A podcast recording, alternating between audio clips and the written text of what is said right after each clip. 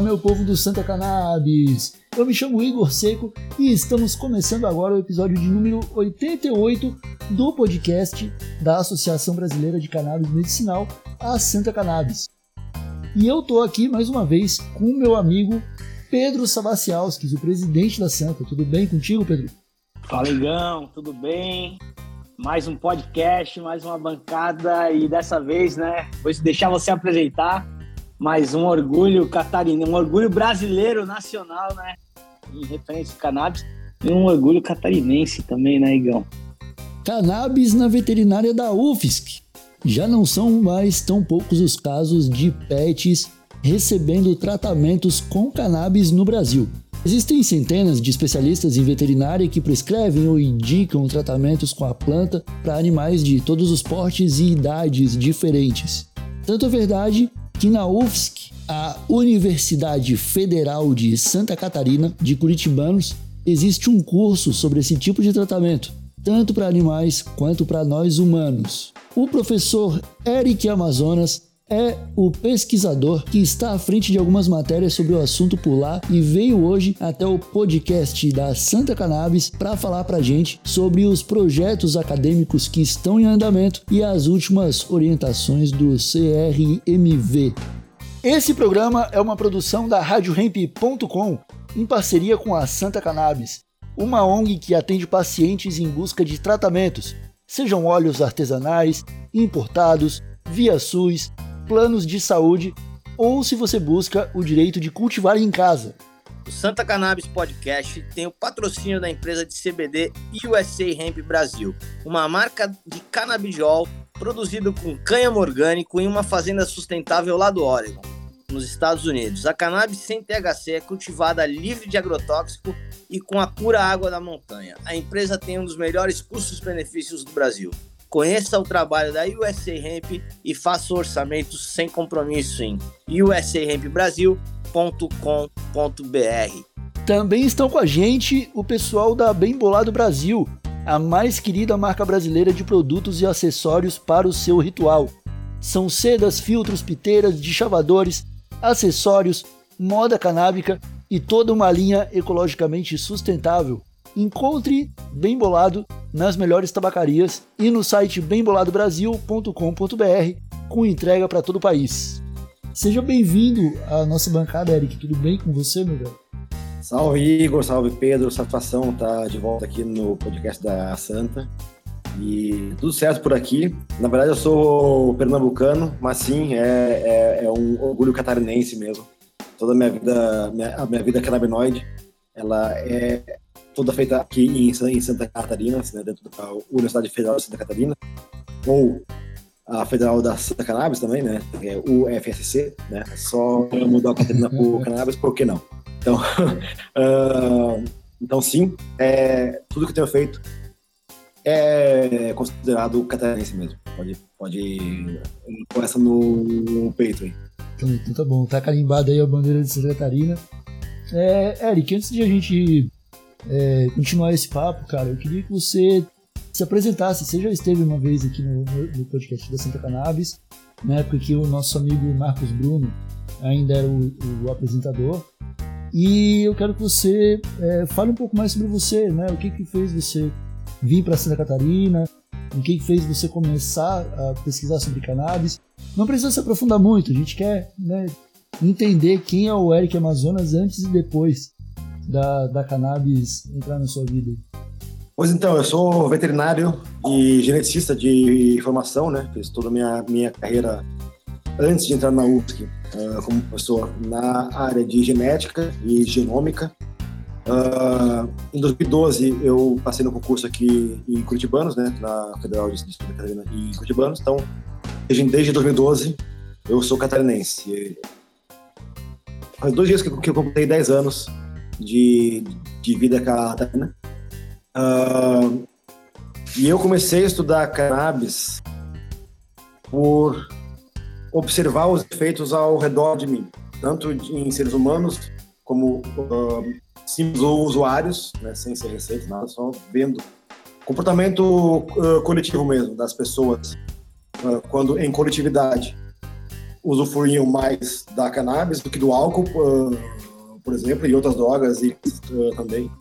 Eu comecei a observar isso, essa, essa questão de você, de eu ter vivido minha vida inteira como com os olhos na ciência e na pesquisa, a gente aprende a ser um observador antes, antes de mais nada. Então, comecei a observar o que acontecia em minha volta, com os seres humanos que consumiam a cannabis, com os seres, os seres uh, humanos que consumiam álcool, uh, e comecei a fazer um conflito né, de realidade entre o que eu via e o que, e o que eu aprendia, tanto na, na medicina veterinária, como maconha é uma droga, enfim, uh, quanto socialmente.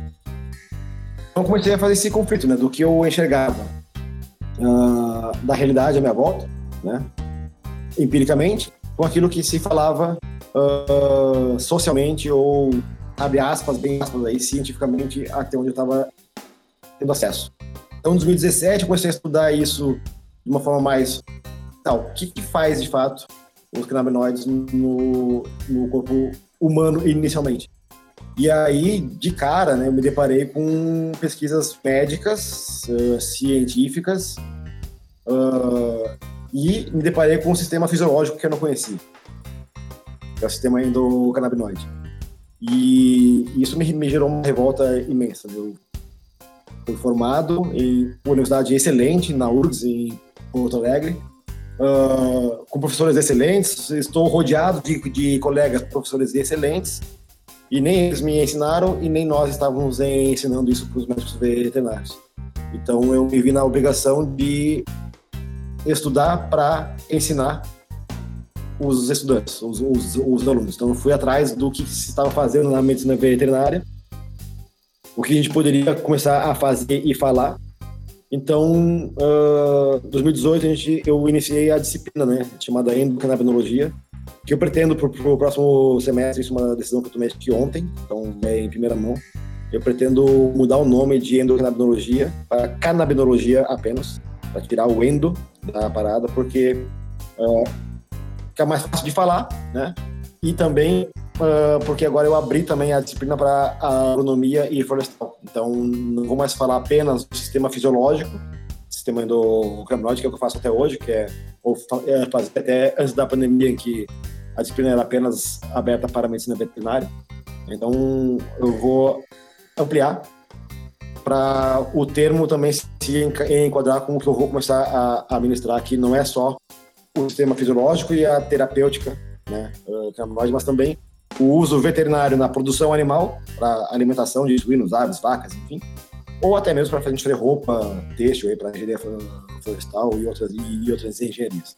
Então, uh, o Eric é esse cara que se revoltou com, a, com o, o discurso em volta da cannabis e colocou desde 2017, assim, a, eu, eu botei minha força de trabalho em prol de legalizar a cannabis no Brasil. Então, o que eu posso fazer é via universidade, via medicina veterinária, via embasamento científico para a gente ter uma legalização com uma regulamentação decente, de acordo com os níveis de risco, inclusive, que a cannabis pode trazer. Eu acho que tudo, tudo tem que ser livre, de acordo com os riscos em potencial de cada substância. Se você falando disso, disso, de substância. Então, que se aplique à cannabis, a regulamentação adequada ao seu nível de risco, se aplique ao álcool, a regulação adequada ao seu nível de risco, a cocaína, a mesma coisa, a, a morfina, ao café. Então, avalie-se os riscos reais e se legisle de acordo com os reais riscos. Né? Então, esse, essa é a minha, é a minha força. Eu só vou parar quando legalizar.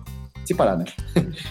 Muito legal, cara. Muito legal ver esse ponto de vista é, de, de um estudo comportamental, né? Eu nunca tinha ouvido essa caminho, né? Porque a gente ouve muito aqui, Eric, as pessoas que geralmente entraram é, foi por alguma necessidade pessoal ou de dor e tal, e você já vem com esse olhar do professor mesmo, né? Que, cara, vou analisar, tô analisando o comportamento aqui, não faz sentido, né? o que a cannabis faz e o álcool. E aí entra o senso de civilidade, que depois que você percebe isso, você não pode ficar quieto. É, se você for um pouco, um pouquinho humano, né? E, e, e se você está dentro de um, se você é um técnico e, e, sabe desses dados, ainda mais, né? É um crime ficar quieto diante de uma situação que não faz o menor sentido. Então é muito legal ouvir isso e saber que abriu para a canabinologia, porque abre o escopo, né? O que a gente muitas vezes é, a gente tem que entender, e é, principalmente os governantes têm que entender, é que se trata de uma matéria, não é nem multidisciplinar, é transdisciplinar, que uma matéria entra na outra e é essa troca ali que vai gerar é, evolução, né? Evolução de pesquisa, evolução de tratamento, evolução de, inclusive, de mercado, que que é, que é super importante, né? A gente falar de mercado nacional. E, bom, mas eu tô, a gente está aqui, eu não podia perder a oportunidade, a gente está com um cara que representa a questão veterinária, a, a, a, esse, essa, essa postura de defesa dos veterinários, que tem muitos aí é, que já prescrevem e, e, que querem prescrever ainda mais. E eu queria que você falasse um pouco é, do, da cannabis na veterinária e a questão também, Eric, dessa como é que está com, com o conselho veterinário, como é que andam as conversas? Dá uma, uma, uma noção aqui para quem está nos ouvindo, por favor, professor. Uh, bom, a cannabis veterinária no Brasil já é realidade. Né, os veterinários de quatro anos para cá, uh, de fato, entenderam a importância da, da cannabis nos, nos tratamentos uh, e muitos estão atrás de, de conhecimento. Eu, tô, eu, eu achei muito interessante ver como o comportamento dos veterinários né, em relação a cannabis tem, tem ocorrido, porque me parece que os veterinários têm dado preferência por se informar primeiro e depois iniciar qualquer coisa. Não sei se na medicina humana foi assim também com os médicos uh, uh, pessoalmente, mas na veterinária tô vendo que isso aconteceu uh, muito. Então teve explosões de cursos, de palestras, eventos, as associações abraçaram a veterinária de uma hora para outra. Né? Talvez as associações até então estavam com receio, porque é só Anvisa, Anvisa, Anvisa, ela não deixa veterinários. Daí de 2019 para cá mudou completamente esse cenário. Então uh, existe, nós temos bons representantes da medicina veterinária uh, canabinoide no Brasil. Inclusive, eu escutei alguns meses atrás a Trina Hazar, que é uma oncologista canabinoide uh, que fundou a Veterinary Cannabis uh, num outro podcast inglês, eu acho, que perguntaram para ela como é que estava a, a situação no mundo, né? E ela, americana, falando da situação do, do mundo, dando um, um destaque imenso para o Brasil, né? que independente da, da falta de regulamentação ou do status ilegal geral da planta, a gente tem avançado bastante.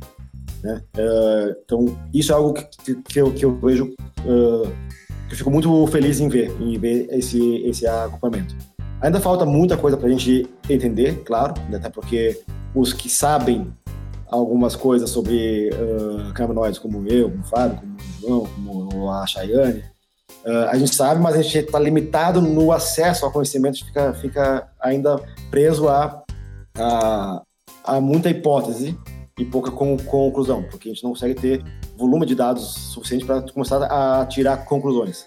E aí talvez tenha entrado o Conselho Federal de Medicina no dia 20 de abril, no dia da, da cannabis, né, 4 de 20, uh, que lançaram uma orientação né, para o uso da cannabis na medicina veterinária, uh, que gerou bastante turbulência entre os, entre os médicos veterinários, talvez uma boa parte fomentado por mim mesmo, que eu achei um pouco absurdo a, a forma como foi orientado.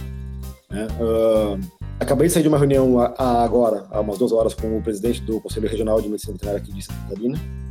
Uh, e aí, a conversa que eu posso falar que está rolando entre os conselhos é Dentro dos conselhos regionais de medicina veterinária, aparentemente a conversa está tá fluindo bem.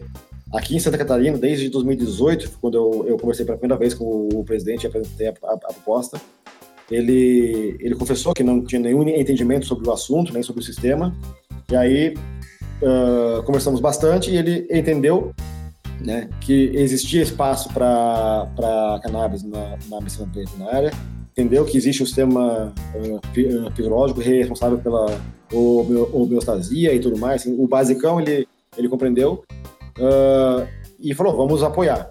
Né? Então, foi a partir do Conselho Regional de Santa Catarina que uh, veio a, o PL 369, lá do Bacelar, da Bahia, na, na, na verdade. Uhum. Esse foi o um movimento que uh, eu, a, Chay, a Chayane, que é a veterinária que sempre teve uh, ligada com a, com, a, com a SAM, e o João Lourenço, nós assinamos um, um documento, né, nós redigimos um documento em conjunto, solicitando apoio ao Conselho Regional de Medicina Veterinária de Santa Catarina para pesquisas e estudos e a prescrição uh, canabinoide frente ao Conselho Federal. Né? Uh, então, emitimos uma, um, uma justificativa pormenorizada com referências e, e tudo mais.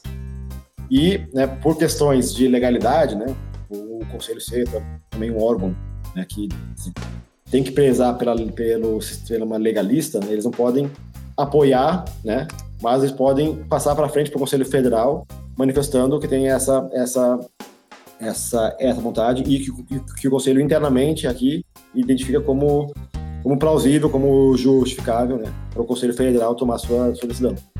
E dali então, né, uh, o Conselho Federal foi até o deputado Bacelar na Bahia e saiu esse projeto uh, de lei que, para hoje, se o, se o projeto de lei fosse a, a, aprovado, junto com o 399, né, que já, já foi pensado a ele, nos supriria momentaneamente. Não é aquela legislação que todo mundo precisa, que o país precisa, como o Pedro falou na questão econômica, que vai muito além da medicinal. A gente precisa também salvar o país economicamente e a gente tem tudo para o Brasil ser uh, quem vai um dos países que vai ditar as regras nos, nos, nas próximas décadas. Eu acredito muito está mudando essa unipolar, unipolar, unipolarização uh, global, onde tem aí China, Rússia uh, disputando diretamente com os Estados Unidos hoje a hegemonia do, do, mundo. E eu acho que o Brasil tem um papel muito mais forte até do que esses três países, né? uh, se a gente trabalhar junto e trabalhar direito. Então, independente que, né, que não, não contempla todo o, o escopo da cannabis, esse PL 369 já nos supriria muito bem. Acontece que nada andou, né, em nível federal e nível legislativo, então uh, o Conselho agora, em abril, resolveu lançar uma orientação que ficou bem dúbia hoje. O, o Conselho Regional de Medicina de Santa Catarina me explicou um pouco, então me, me acalmou um pouco, né, dizendo que é, que é o, o que é a nota, é uma orientação né? não é uma normativa, não é uma instrução, não é uma regra, não, é um, não tem força de lei, é apenas uh, uma constatação de que, sim, o Conselho Federal de Medicina uh, Veterinária reconhece o, os potenciais uh, benefícios do uso da cannabis na medicina veterinária, reconhece que isso é algo a ser colocado à disposição dos veterinários no seu rol de, de, de, tratamento porém identifica que uh, tem falhas na, na legislação que pode deixar os veterinários sob risco, especialmente a frase na, na resolução da Anvisa, lá em 2019, dizendo que uh, veterinários estão proibidos, né? E piorou ainda quando a Anvisa incluiu outros profissionais, né, para prescrição, né, como dentistas, enfim, mas não os, os médicos veterinários. Uh, eu entendo a posição da Anvisa nisso, né, de não incluir os veterinários, porque não é ela que regulamenta a profissão de medicina veterinária, nem o, nem o uso de fármacos uh, por médicos veterinários, a priori.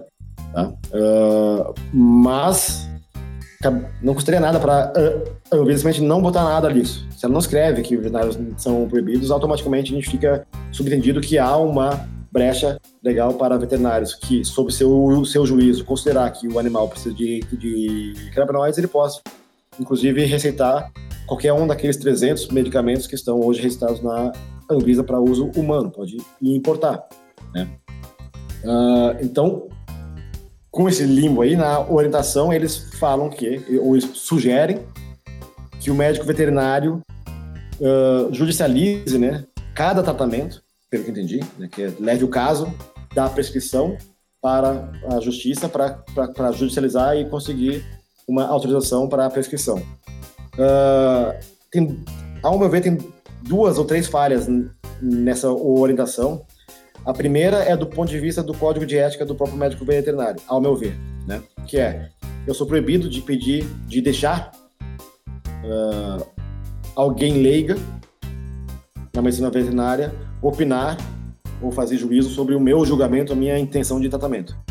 É, o juiz é leigo na veterinária, uhum. ele pode saber o que ele quiser, mas se ele não fosse, se ele não tivesse RMV e está pagando o CRMV, ele é leigo, né?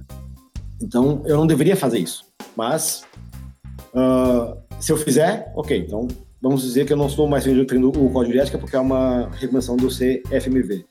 Mesmo que não tivesse esse, esse problema de ética, ao meu ver, é uma é uma orientação impossível de se cumprir.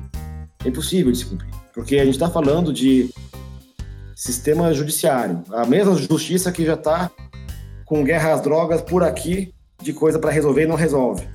Aí vai Érica Amazonas para esse gato que está aqui do meu lado judicializar.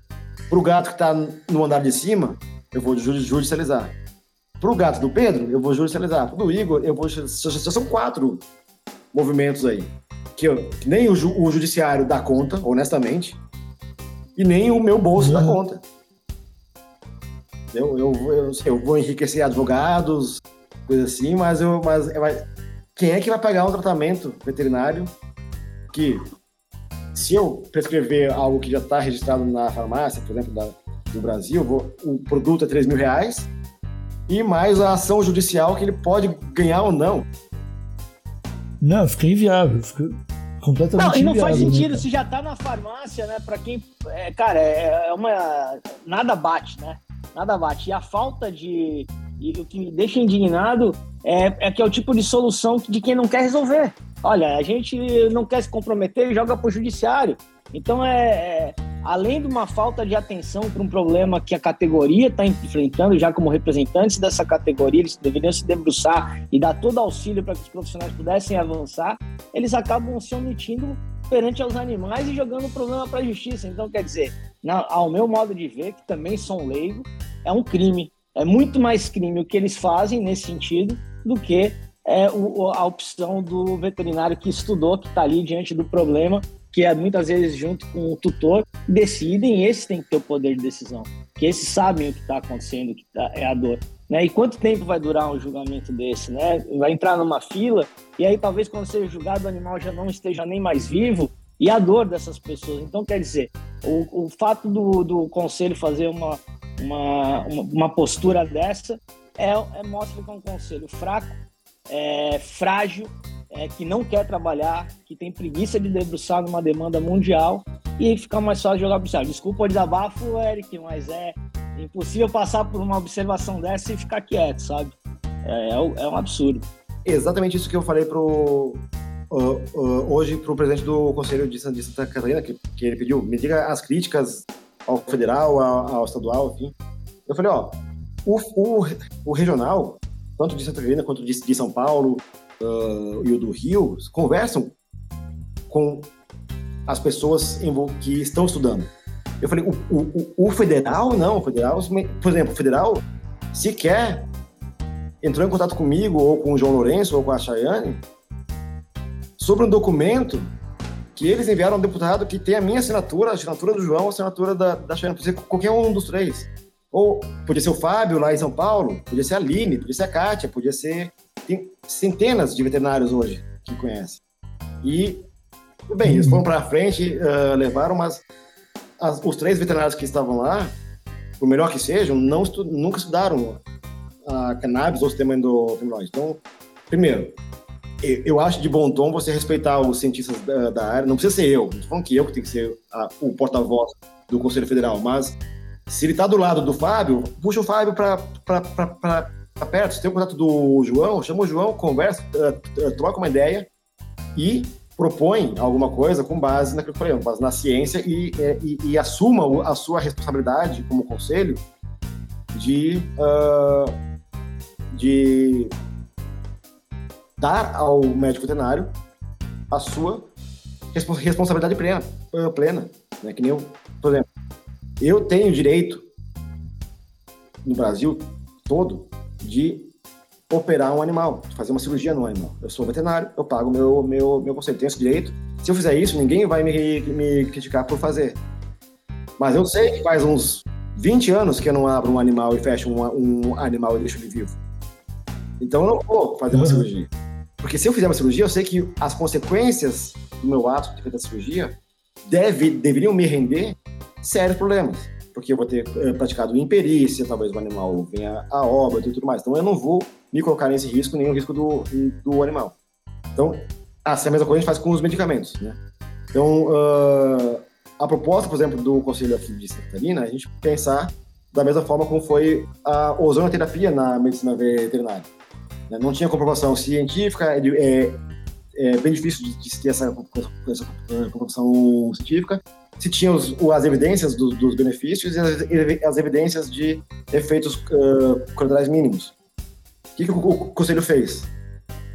Uh, compete ao médico veterinário uhum. diante da situação apresentada, avaliar se ele vai usar ozônio ou não.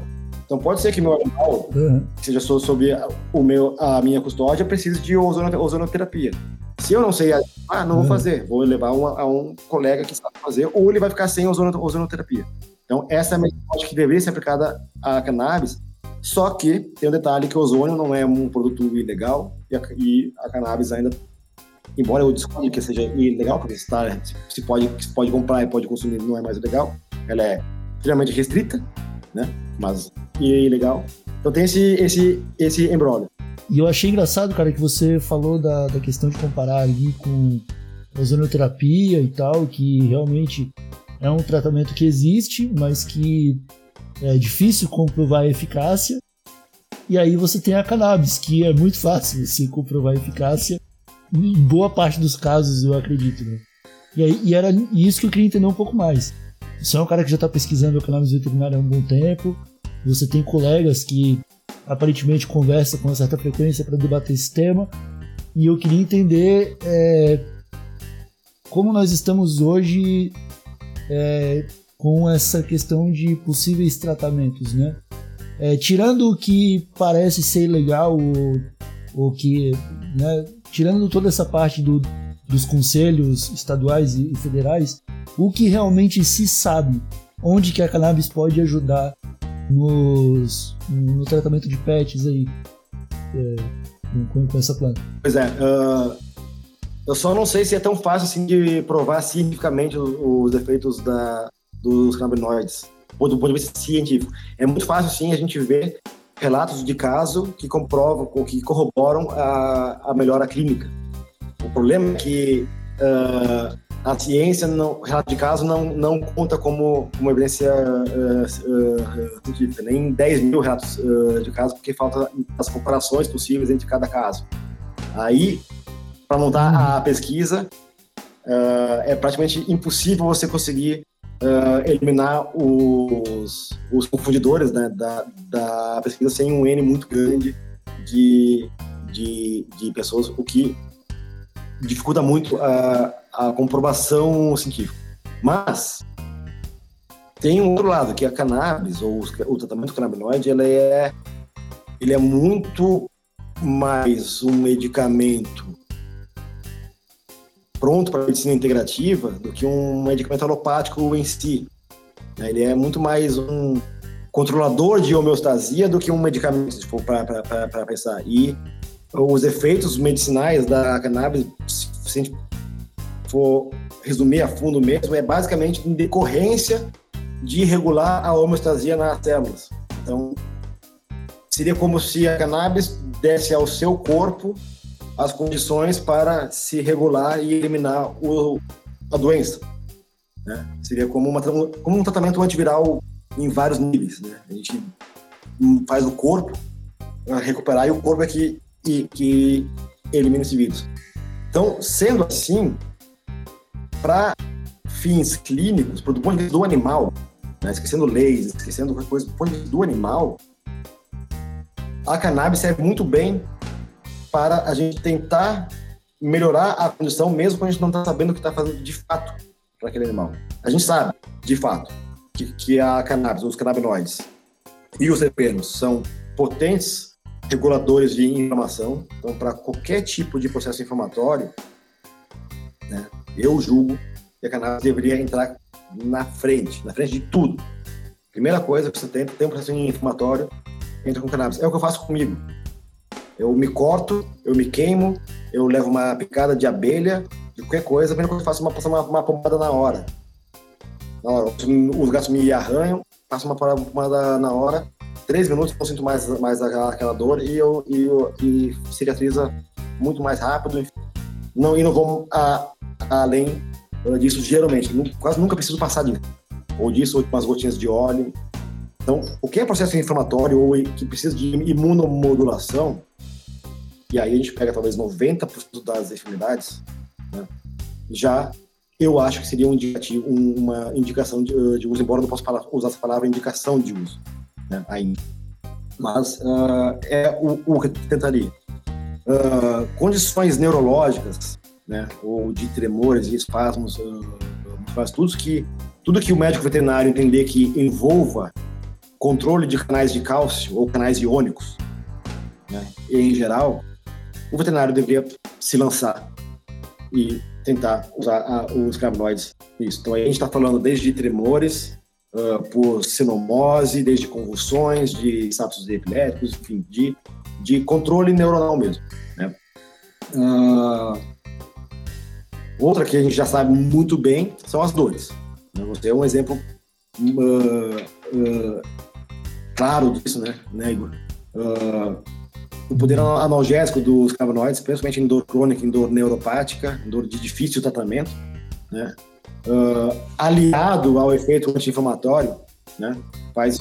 Para os ouvintes que estão acompanhando a gente que não, e que não ouviram isso de mim ainda, é, eu consegui começar a fazer academia depois comecei a usar o óleo. Foram aí anos e anos sem fazer nenhum tipo de exercício porque a dor simplesmente não deixava. Andar de bicicleta já era um, uma tristeza. E agora com o tratamento do óleo aí, dois anos depois, comecei a fazer academia porque já não sinto mais nenhum tipo de dor, cara. É, isso para mim é uma coisa mágica que só o óleo me proporcionou. Pois é, isso. É, eu fico pensando. Quantos anos, Igor? Eu tenho 20 anos. Uh, ficou sem, ficou com essa dor aí incontrolável? Cara, foram foram quase 20, 20 anos. anos. Pois é, é, é uma vida que muda. 28 é. 20 anos, é. enfim. É, é, é uma vida. Eu tenho um amigo que o Pedro uh, conhece aqui de, de, do Simon. Fazendo só um, um, que é exatamente igual isso aí. Ele, ele tem 50 anos, 52 anos agora. E fibro, fibromiálgico, é um homem trans, né? Uh, é, fibro, é fibromiálgico, uh, pedras nos rins, uh, bicos de papagaio, hérnias. Está, no momento, uma hérnia diafragmática e, e intestino invadindo a caixa torácica e sob os cuidados do óleo, quando tem, né? Primeiro dia de aula da UFSC, o filho dele tocou com DJ pela primeira vez na vida, na festa da veterinária. Ah, é, festa da, da volta dos, dos, dos... Da volta das aulas, né? Da volta da pandemia e tudo. Depois eu vou te mandar o um vídeo. Eu vou te marcar um vídeo do, do que você entendeu o que eu tô falando. Uma pessoa que ficava de cama, acabado, ou de bengala no máximo, dançando funk, mais que as minhas alunas, meus alunos de, sei lá, 17, 18 anos, que acabaram de entrar na faculdade. Uh, isso tem preço, cara. Isso, isso, assim, você vê, essa pessoa, é, detalhe, ela é aposentada por validez, tá? Porque, ah, desde os 45, desde os 45 anos, eu acho. Porque não tem como trabalhar. Né? Passando semanas, meses de cama. E será que ela não seria uma pessoa com CPF ativo e funcional e trabalhando se ela se fosse um país em que fosse o Canadá, sei lá, desde 2001 é permitido. Então essas coisas, essas observações é. aí que me fez, fez cair na, na no mundo uh, cannabinoide. Então, é isso. Eu, eu, eu queria falar de, de outra coisa também, cara. É, passar por cima disso também. É, sobre o que você falou um pouco mais cedo, que era usar cannabis como alimentação animal. Né? Na, na, que isso também é algo muito interessante para a gente debater, Principalmente quando a gente começa a falar de mercado em um país em que 90% do mercado é o agro, né? É fazer comida para boi, para porco e para galinha, né? E como que você vê isso, cara? A cannabis é realmente um, um bom competidor para soja? É, como que a gente incluiria a cannabis na alimentação desses animais? Uh, sem querer assustar o agronegócio, mas a cannabis ela é, compete muito bem com a soja, em termos de pensar na um, talvez o maior uso da, da soja, que é para alimentação animal. Né? Ela pode a, a, semente da cannabis ou do cânhamo pode substituir completamente a soja, a semente de soja que se usa na alimentação de, de animais de reprodução completamente. Você não precisa nem usar mais a, a soja uh, para esses fins. Né? Uh, nutricionalmente, ela não apenas substitui, porque a soja é um produto, tá, tem seu, sua quantidade de proteína, é altamente energético, mas a cannabis é a substância única né, o, o, do reino reino vivo, né, tanto vegetal quanto animal, com maior, uma das maiores uh, concentrações de, de, de proteína que existe, né? É, é, é, a semente da cannabis, são os cogumelos e, e, e carnes, né? Uh, logicamente. Então, o conteúdo proteico é excelente, na base dos 33%, que é maior que vários cortes de carne de gado, de frango de, ou de suíno.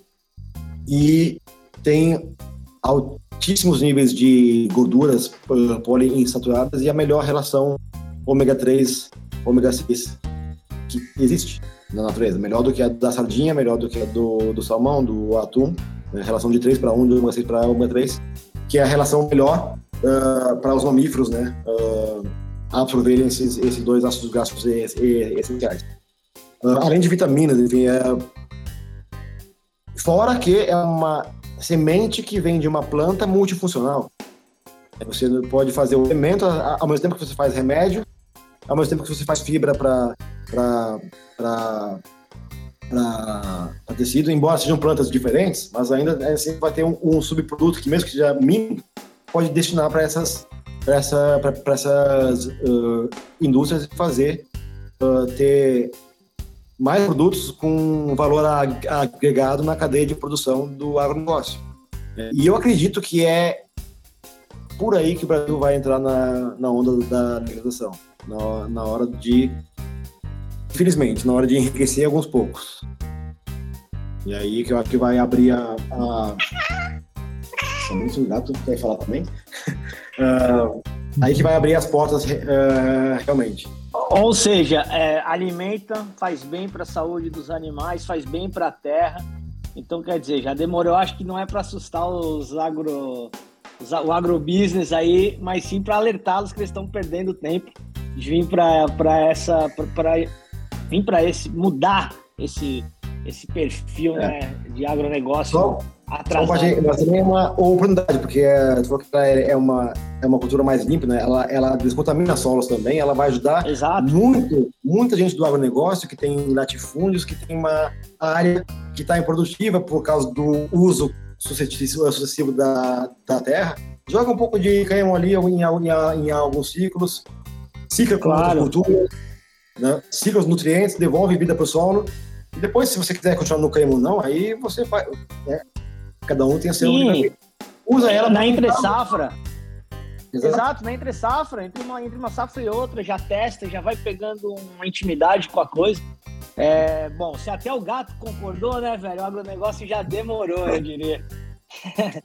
Seguinte, é, professor, a gente sabe também que a sua luta aí, ela não é só na frente da, da, da veterinária, né? A gente sabe a tua luta dentro da UFSC, a tua luta dentro do estado de Santa Catarina, você está presente nas associações, você está presente nas marchas, e, e, e, é um cara que, poxa, inspira muito, né? Muita gente, a gente também.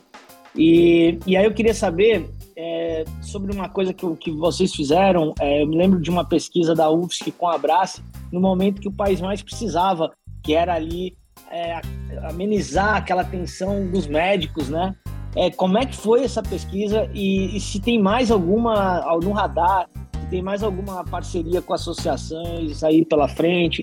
É, se tem alguma mais alguma pesquisa da UFSC aí pela frente que a gente possa apoiar, divulgar, né? Acho que é disso que o movimento faz disso, né? Passo a passo, como você falou, o Conselho Regional já deu um passo que é aceitar conversar. Eu acho que isso já é um grande passo. E, e as pesquisas fazem parte disso, porque a gente começa as pesquisas da fase 4 para trás, né?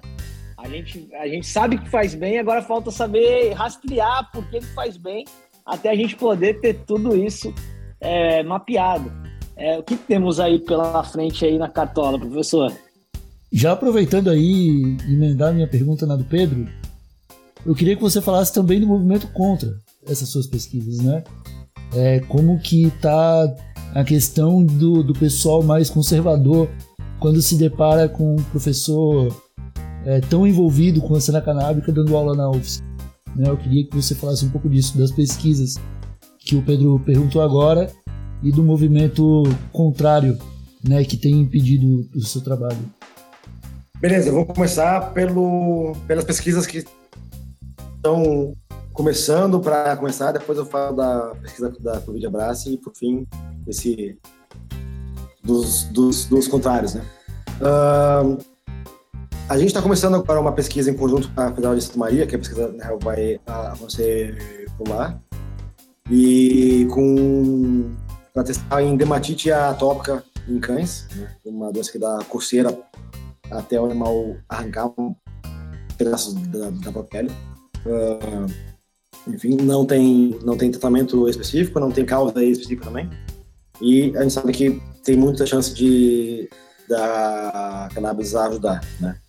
Esse, a, a AMI está apoiando, a Hip Hounds nos assinantes está tá, tá tentando trazer esse uh, ah, para cá. A gente está tentando fazer também importação de, de, de CBD para pesquisa especificamente, para ver se ela entra na UFSC, né, via, via importação, via Anvisa. Esse, isso está já, já seis meses que para frente vai, vai para trás, em parte pelo contexto total do Brasil, né? nem é só a Anvisa, nem é só a UFSC, enfim, é, está numa, numa situação.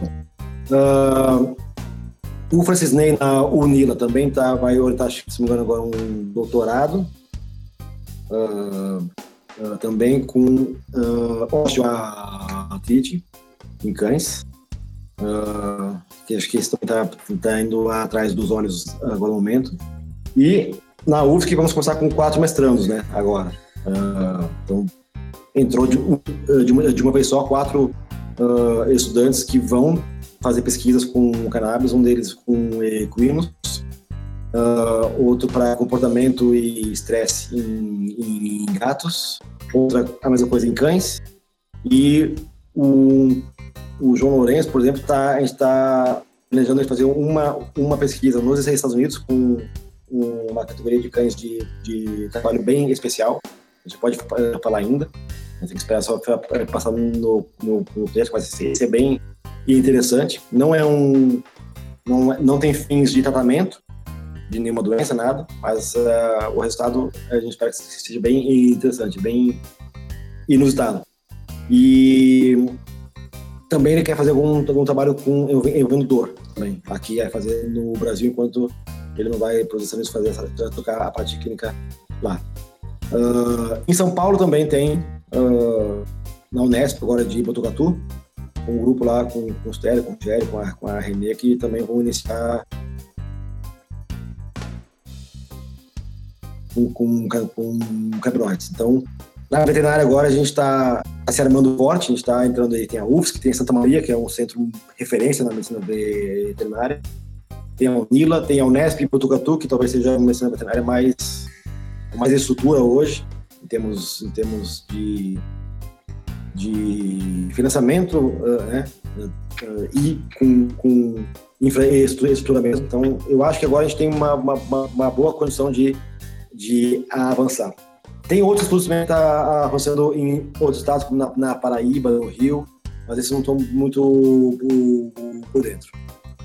O projeto com a Abrace foi talvez a maior frustração que eu já tive na vida. Assim, maior, tive a alegria imensa de aprovar o projeto e a frustração imensa de ver ele parar de uma hora para outra, por causa dos proibicionistas, por causa dos contrários, por causa de, uh, que foi justamente naquela época que a, a, a Brás levou vários enquadros da Polícia Federal, da Anvisa, e interrompeu a operação de produção de, de novos uh, de novos óleos, né?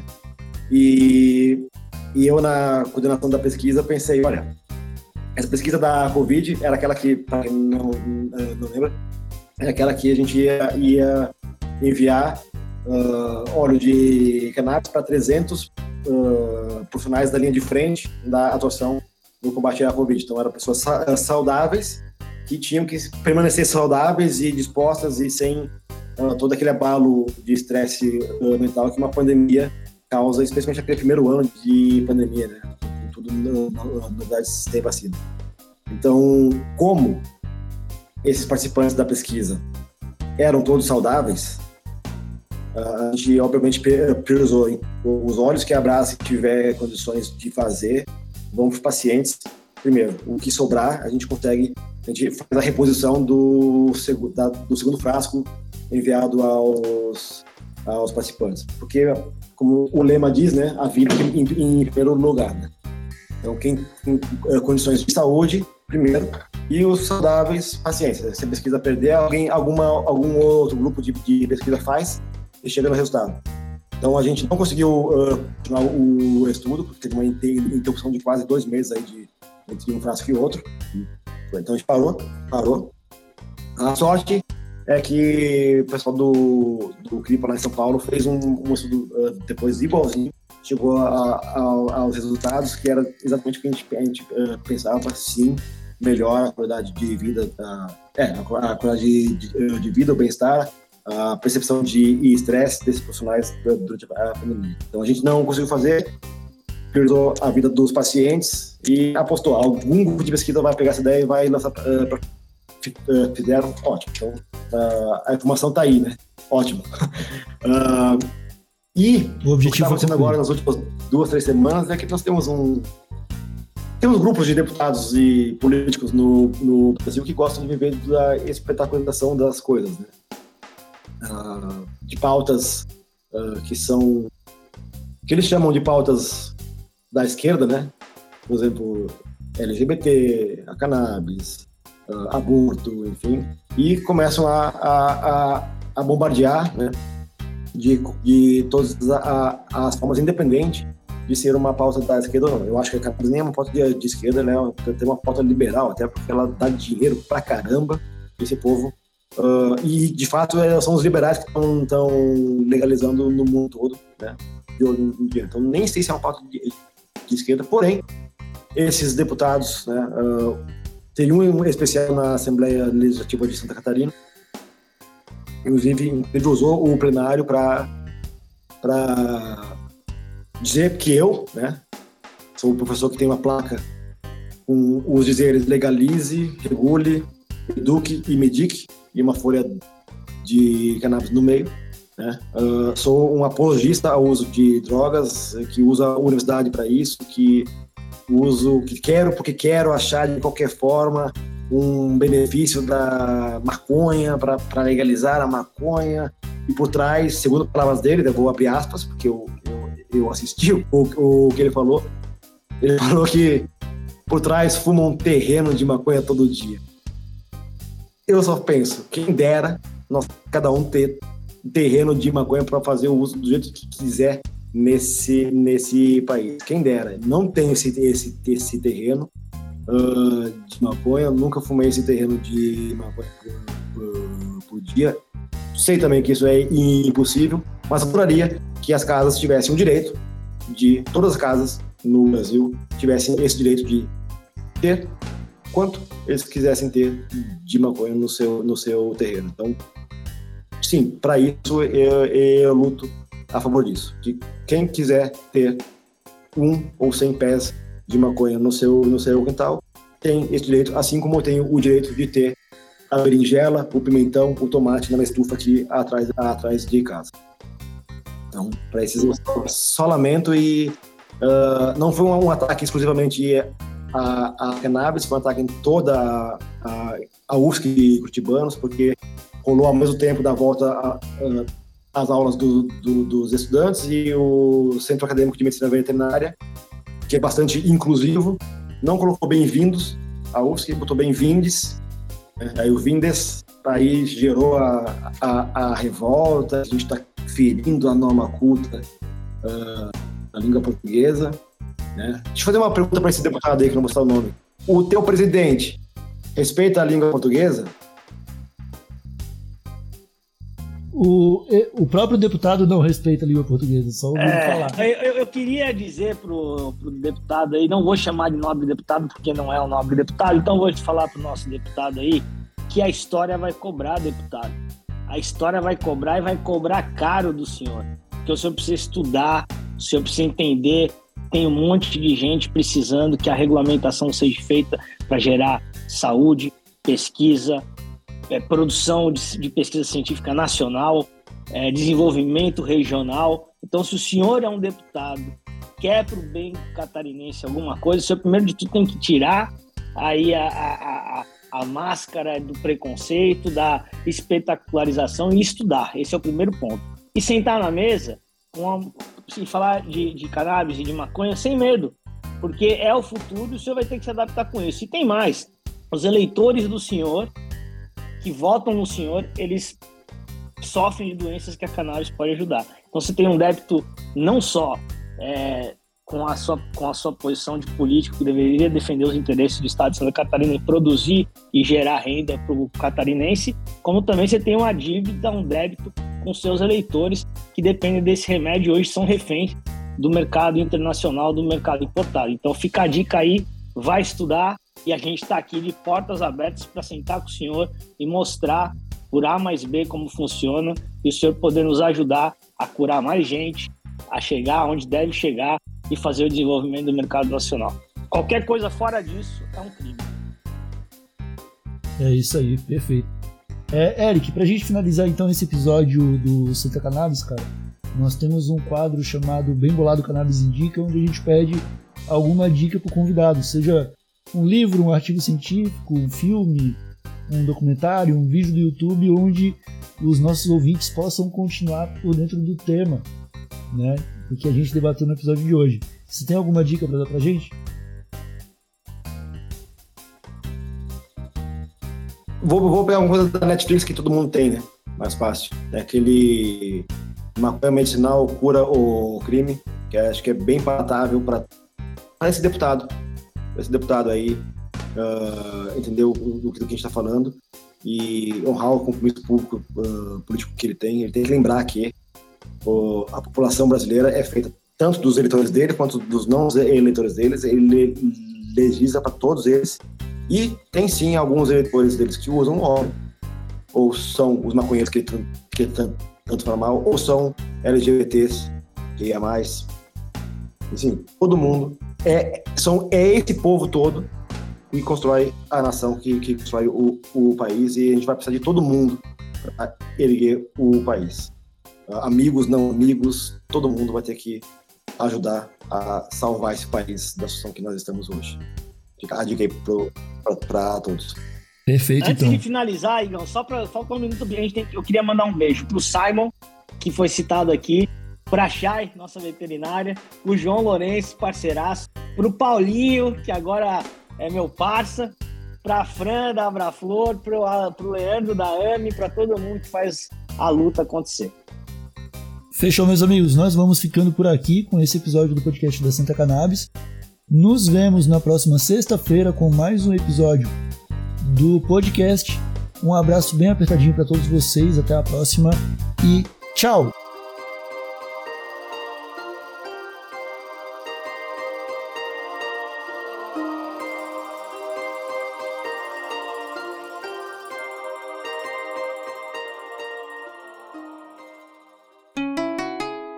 Rádio Hemp.